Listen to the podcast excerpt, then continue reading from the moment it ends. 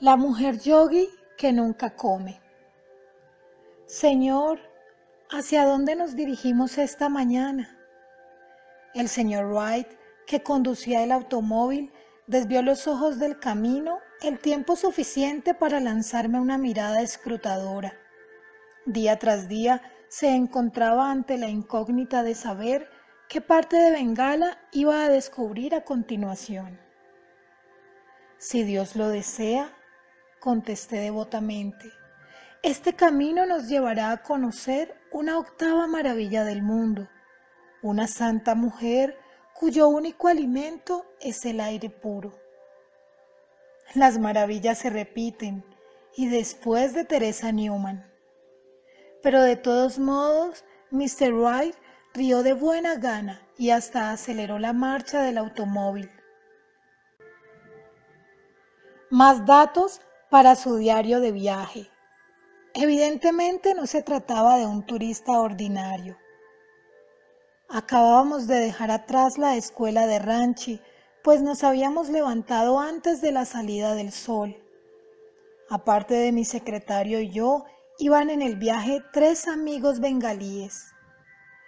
Todos bebimos en el aire regocijado el vino natural de la mañana.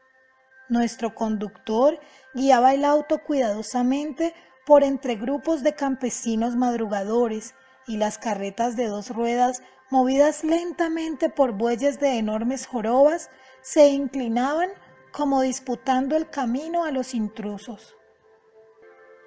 Señor, nos gustaría saber más acerca de la santa que ayuna de este modo. Su nombre es Giribala informé a mis compañeros. La primera vez que oí hablar de ella fue a un profesor, Stiti Lal Nundi, quien solía venir a la casa de Gurpar Roat a instruir a mi hermano Vishnu. Conozco bien a Jiribala, me dijo Stiti Babu. Emplea cierta técnica de la yoga que la capacita para vivir sin alimento alguno era su vecino más próximo en Nawabgan, cerca de Ichapur.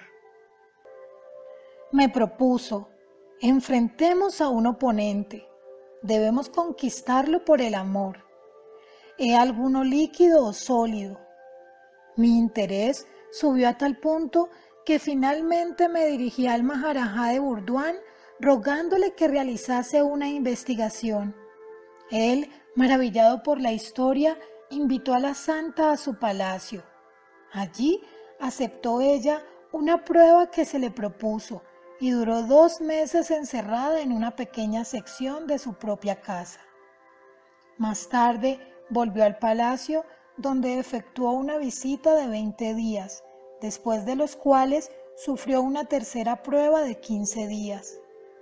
El propio Maharajá me dijo que estos tres rigurosos escrutinios lo habían convencido, más allá de toda duda, del asombroso poder de la mujer y de su capacidad de no probar jamás alimento. Esta historia de Stiti Babu ha permanecido grabada en mi memoria por espacio de más de 25 años, concluí. A veces en América yo pensaba si el río del tiempo se llevaría en sus aguas eternas a la yogini antes de que yo tuviera oportunidad de conocerla. A esta fecha debe ser ya muy anciana. Ni siquiera sé si vive todavía o dónde. Pero dentro de algunas horas llegaremos a Purulia. El hermano de la santa tiene una casa allí. Hacia las diez y media, en efecto, nuestro pequeño grupo conversaba con el hermano, Lambadar Ley, un abogado de Purulia. Sí, mi hermana vive. Algunas veces permanece aquí conmigo, pero en estos momentos se encuentra en nuestra casa familiar en Biur. Lambadar Babu contempló nuestro automóvil con aire dubitativo. Mucho me temo, Swamiji, que jamás automóvil alguno haya penetrado en el interior hasta un lugar tan lejano como Biur. Creo que sería mucho mejor que se resignaran ustedes al antiguo bamboleo de la carreta de bueyes.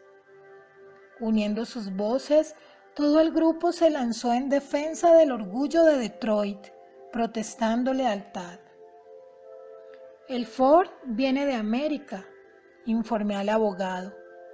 Sería realmente vergonzoso privarle de la oportunidad de que conociera el corazón de Bengala. Que Ganesha os acompañe, dijo Lambadar Babu riendo. Y luego añadió cortésmente, si llegan, estoy seguro de que Giribala se alegrará mucho de verlos a todos. Se aproxima ya a los 70 años de edad, pero continúa disfrutando de excelente salud. Informadme, Señor, por favor, si es realmente cierto que jamás come nada. Le miré directamente a los ojos, esas reveladoras ventanas del alma. Es verdad, su mirada era abierta y honesta. Por espacio de más de cinco décadas no la he visto probar un solo bocado.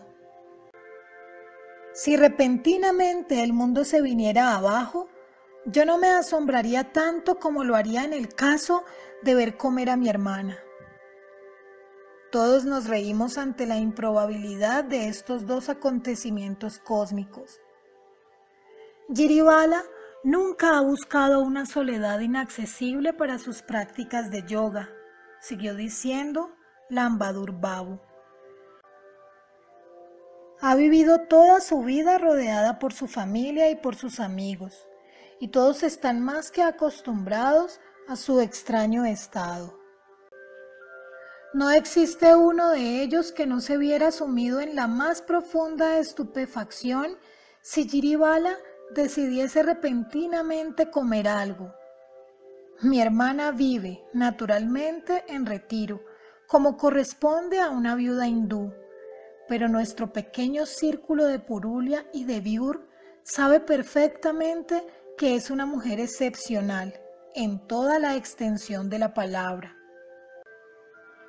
La sinceridad del hermano era manifiesta.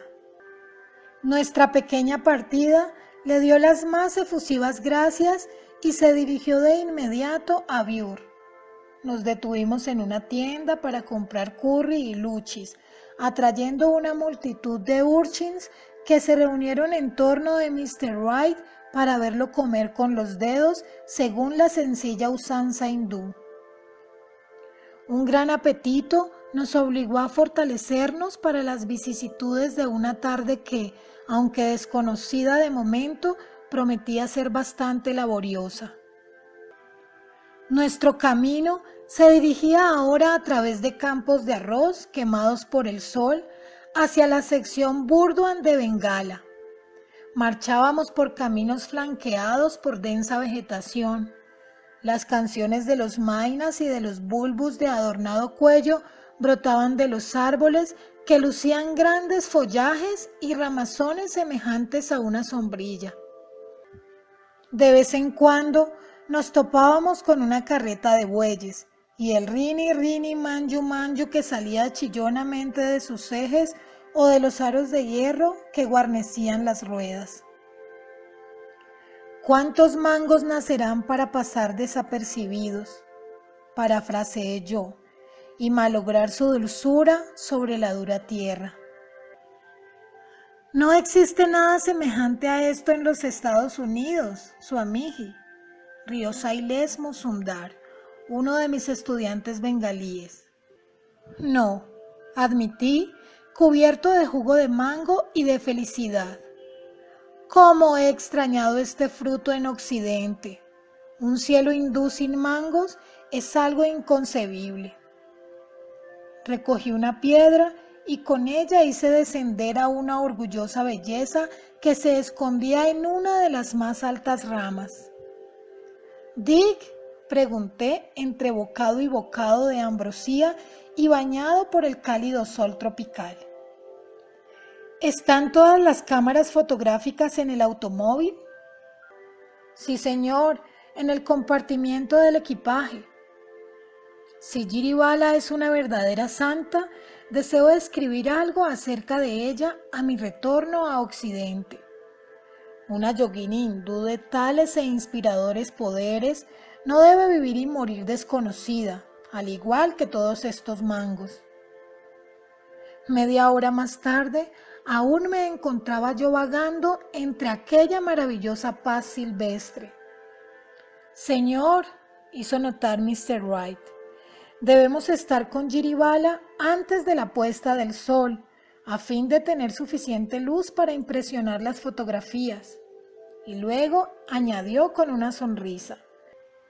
Los occidentales son muy escépticos y no podemos esperar que crean en una dama tan importante de la que no existen fotografías. Este trocito de sabiduría era indiscutible. Volví la espalda a la tentación y entré de nuevo en el automóvil. Tiene usted razón, Dick, suspiré mientras marchábamos. Me veo obligado a sacrificar el paraíso de los mangos en pro del realismo occidental. Debemos obtener fotografías. El camino se volvía cada vez más difícil. Troncos de árboles, agujeros, montones de barro endurecido, las tristes arrugas de la vejez. Ocasionalmente, el grupo descendía del automóvil para facilitar a Mr. Wright el manejo del mismo y los cuatro empujamos al vehículo por la parte trasera. Lambadar Babu dijo la verdad, reconoció Sailesh. El auto no nos lleva a nosotros, nosotros llevamos al auto. El tedio de nuestros ascensos y descensos era de vez en cuando interrumpido por la aparición de una aldea, cada una de las cuales constituía una escena de anticuada simplicidad. Nuestro camino se revolvía por entre bosque de palmas, entre antiguos e ingenuos pueblecillos anidados en la sombra de la selva. Ha anotado Mr. Wright en su diario de viaje y bajo la fecha del 5 de mayo de 1936. Las chozas de barro y techos de paja son en extremo fascinadoras, todas con el nombre de Dios en las puertas. Numerosos niños de corta edad, desnudos, que jugaban inocentemente, acudían a vernos pasar o bien huían locamente al ver el ruidoso y atronador monstruo negro que atravesaba la paz de su poblado, el cual, a mayor abundamiento, no tenía frente a sí un par de bueyes. Las mujeres se conformaban con espiarnos desde la sombra, en tanto que los hombres, perezosamente tendidos bajo los árboles, nos miraban vagamente curiosos dentro de su indiferencia. En cierto lugar, todos los pobladores se bañaban alegremente en el gran tanque. Las mujeres acarreaban agua para sus casas en grandes recipientes de bronce. El camino nos condujo por montes y riscos como en alegre cacería.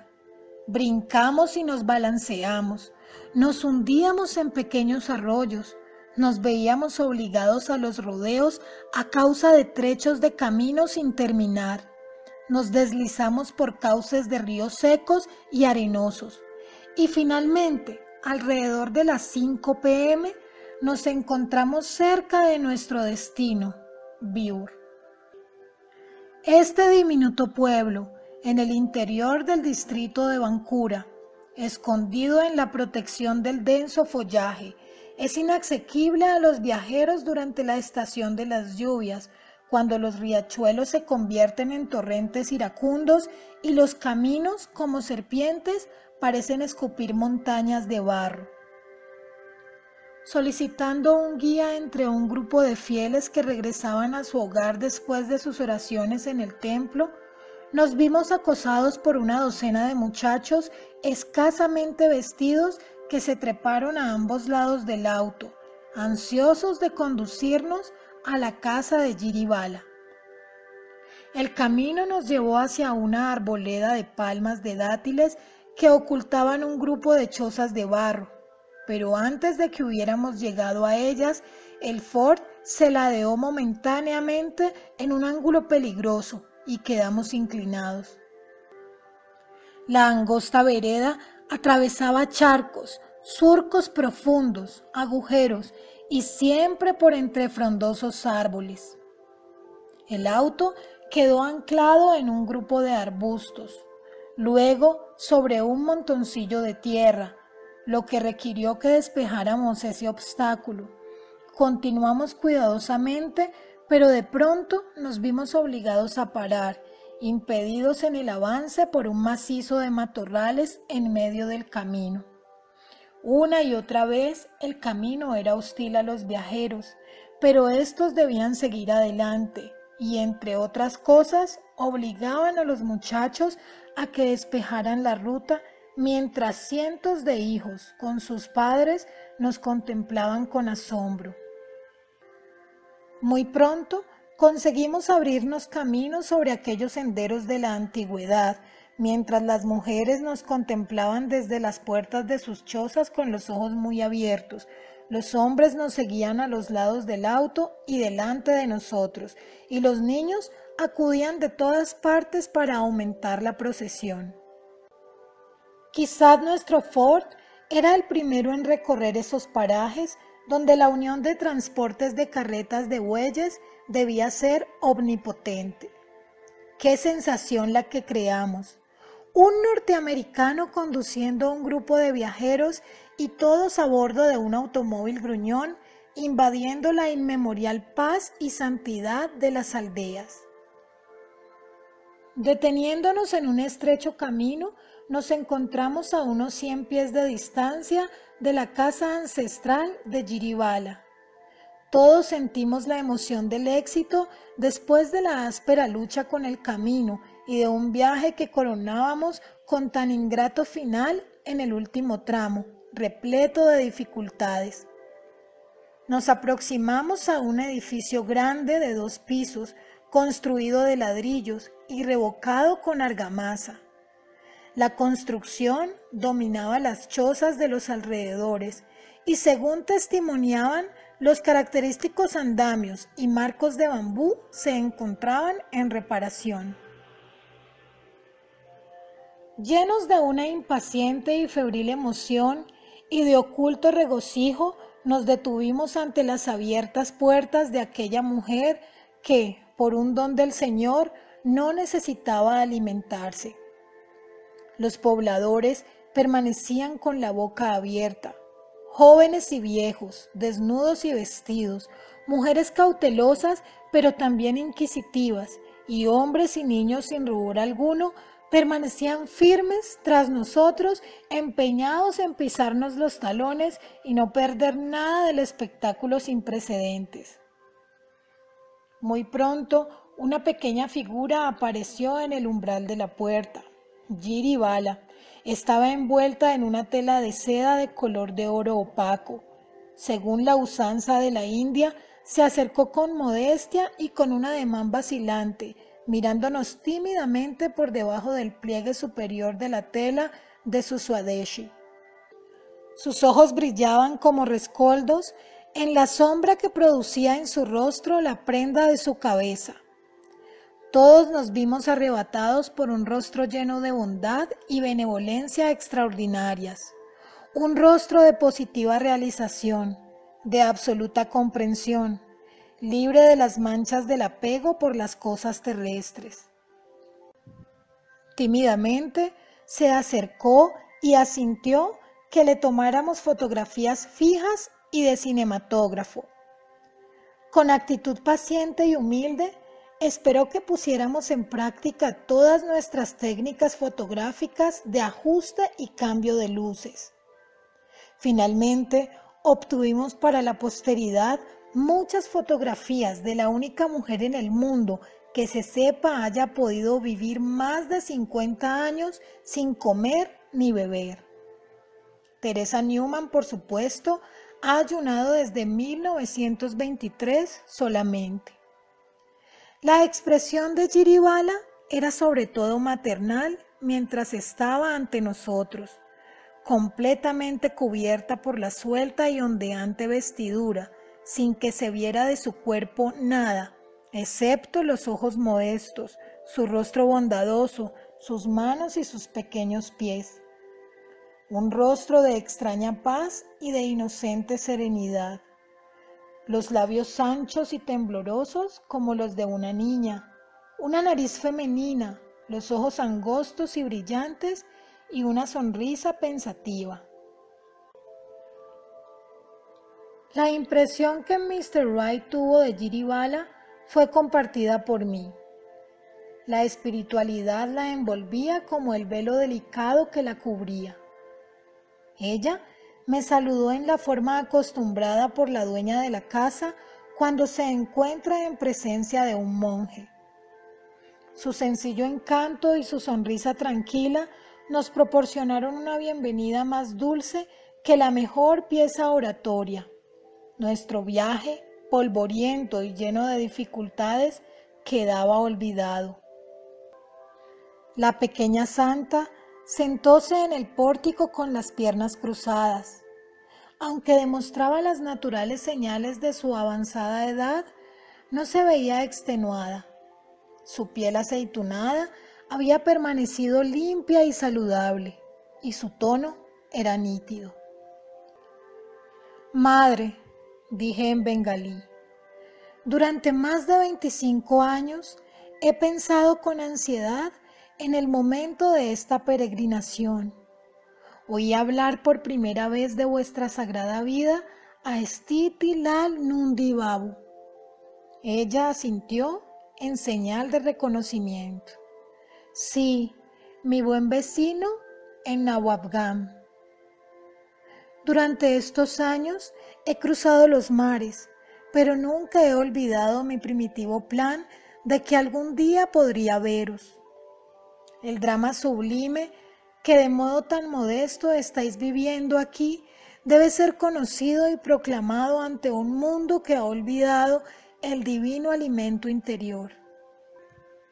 Durante un minuto, la santa levantó los ojos, sonriendo con sereno interés. Baba sabe lo que es mejor, contestó humildemente. Yo era feliz de que ella no se hubiese considerado ofendida. Uno nunca sabe cómo van a reaccionar los yogis o yoginis ante la idea de la publicidad. Por lo general, la evitan deseando continuar en silencio la meditación profunda del alma. Cuando llega la hora, una autorización interna les hace ofrecer sus vidas abiertamente para beneficio de las almas que buscan la verdad. Madre, continué, perdonadme entonces que os abrume con tantas preguntas. Os suplico que respondáis solamente aquellas que deseéis. Sabré comprender vuestro silencio cuando lo haya. Ella extendió las manos en un gesto lleno de gracia. Responderé gustosa, por más que me considero demasiado insignificante para ofrecer respuestas satisfactorias. No, insignificante no, protesté sinceramente. Sois una grande alma. Soy una humilde sirvienta para todos, agregó de un modo singular. Me gusta en extremo cocinar y alimentar a los demás. Extraño pasatiempo, pensé yo, para una santa que jamás come. Decidme, madre, quiero oírlo de vuestros propios labios. ¿Vivís sin probar jamás alimento alguno? Sí, es verdad. Permaneció en silencio durante algunos momentos. Su siguiente comentario reveló que había estado haciendo cálculos durante ese lapso. Desde la edad de 12 años y 4 meses hasta mi presente edad de 68, o sea, durante un periodo de más de 56 años, no he probado alimento ni bebido ningún líquido. ¿No sentís jamás la tentación de probar los alimentos? Si experimentara algún deseo de comer, me vería sin duda obligada a hacerlo con sencillez y no obstante de un modo regio, expresó esta verdad axiomática. bien conocida, por cierto, en un mundo que gira en torno de tres comidas al día. Pero usted debe comer algo. Mi tono era de súplica. Desde luego, sonrió en rápida comprensión.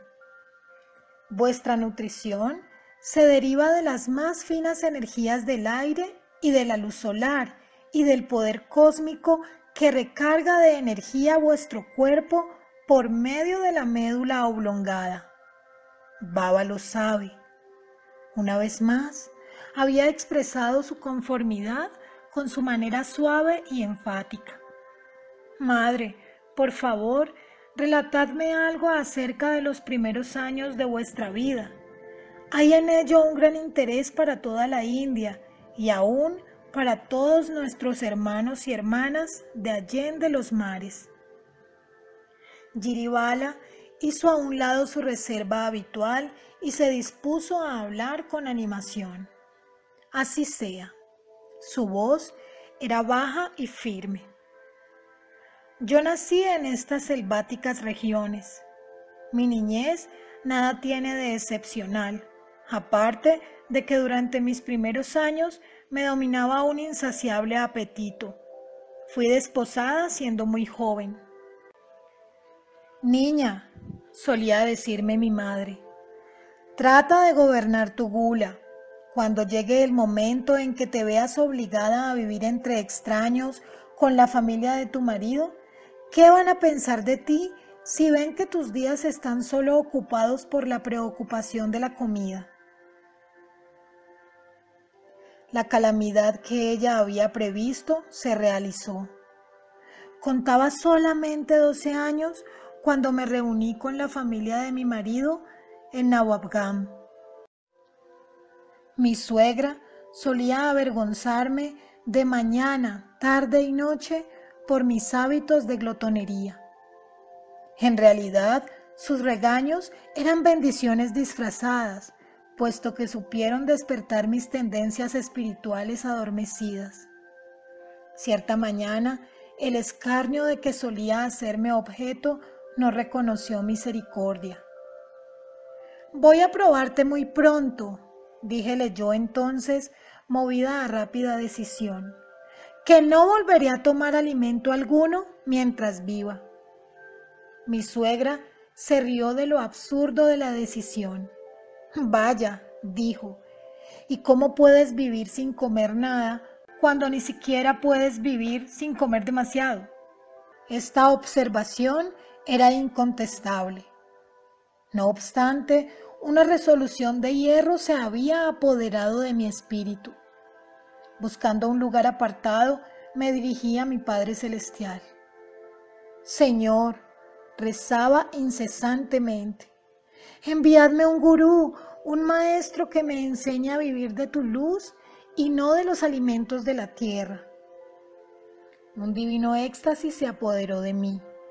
Guiada por un beatífico embrujo, me dirigí al Gad de Nawafgan en el Ganges. En el camino hallé al sacerdote de la familia de mi esposo. Venerable Señor, le dije confiadamente, ¿podríais indicarme cómo puedo vivir sin comer? Él se me quedó mirando sin pronunciar palabra.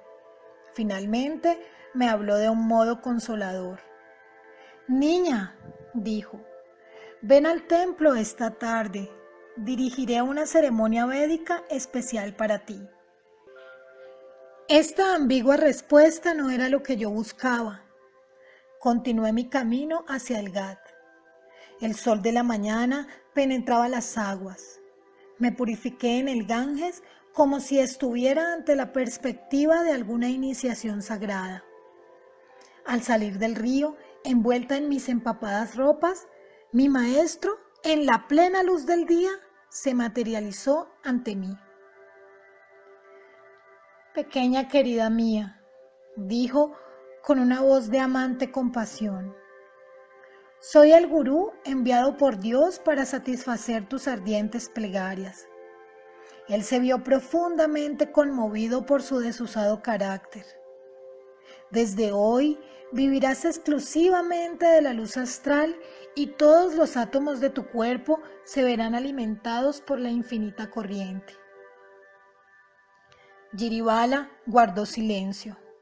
Yo tomé el lápiz y el cuaderno de notas del señor Wright y escribí en inglés algunos datos que le informarían de las palabras de la santa. Ella reanudó su relato con voz apenas audible. El Gat estaba desierto, pero mi gurú dispuso en torno nuestro una nube o aura de luz protectora a fin de que no nos viéramos molestados por otros probables bañistas. Me inició en una técnica de crilla que libera al cuerpo de la dependencia de los alimentos groseros de los mortales. La técnica incluye el empleo de cierto mantra y un ejercicio respiratorio más difícil del que cualquier persona normal podría practicar. No hay de por medio ninguna magia ni medicina más que la crilla. A la manera del periodista norteamericano que sin saberlo me había enseñado sus procedimientos, pregunté a Giribala sobre muchos asuntos que pensé serían de interés para el mundo. Me dio, frase por frase, la siguiente información. Nunca he tenido hijos. Hace ya muchos años que me convertí en viuda. Duermo muy poco, ya que dormir y velar son para mí la misma cosa. Medito por la noche y durante el día atiendo a mis deberes domésticos. Apenas si siento el cambio de clima de estación a estación. Jamás he estado enferma ni he experimentado ninguna dolencia. Cuando me hago daño accidentalmente, experimento muy poco dolor. No tengo excreciones corporales. Puedo gobernar mi corazón y mi respiración. A menudo veo en forma de visiones a mi gurú y a otros grandes espíritus. Madre, pregunté, ¿por qué no impartís a otros el método de vivir sin necesidad de comer? Mis ambiciosas esperanzas para los millones de hambrientos en el mundo fueron cortadas apenas nacieron. No, ella sacudió la cabeza. Mi gurú me encomendó de modo muy estricto que no divulgara el secreto. No es su deseo intervenir en el drama de la creación de Dios. Los agricultores no me agradecerían el que yo enseñara a muchas personas a vivir sin comer. Los ricos y delicados frutos ya serían en el suelo, sin utilidad alguna. Parece que la miseria, el hambre y la enfermedad son latigazos de nuestro karma que finalmente nos conducen a buscar el verdadero sentido de la existencia. Madre, dije lentamente, ¿qué significado tiene el que hayáis sido elegida solamente vos como el ser que puede vivir sin comer? Para probar que el hombre es espíritu. Su rostro se iluminó con la luz de la sabiduría. Para demostrar que por medio del progreso divino puede gradualmente aprender a vivir en la luz eterna sin otro alimento que ella misma. La santa se sumió en un estado de profunda meditación. Su mirada se había vuelto introspectiva. Las gentiles profundidades de sus ojos perdieron toda expresión. Exhaló un suspiro, el preludio del trance extático que carece de respiración. Por un momento había volado al reino donde no existen las preguntas, el cielo de la felicidad interior. Las sombras tropicales habían caído ya. La luz de una pequeña lámpara de petróleo temblaba sobre los rostros de algunos aldeanos que reposaban silenciosamente en las sombras. Las fugitivas luciérnagas y las distantes lámparas de aceite tejían caprichosos dibujos en la oscuridad aterciopelada de la noche. Era la dolorosa hora de la partida. Un lento y tedioso viaje esperaba al pequeño grupo. Giribala, dije cuando la santa abrió los ojos. Por favor, obsequiadme con un recuerdo, un simple trozo de vuestro sari. La santa regresó muy pronto con un trozo de seda de venares extendiéndola en su mano, mientras repentinamente se postraba en el suelo. Madre, dije con reverencia, mejor permitidme que toque vuestros benditos pies.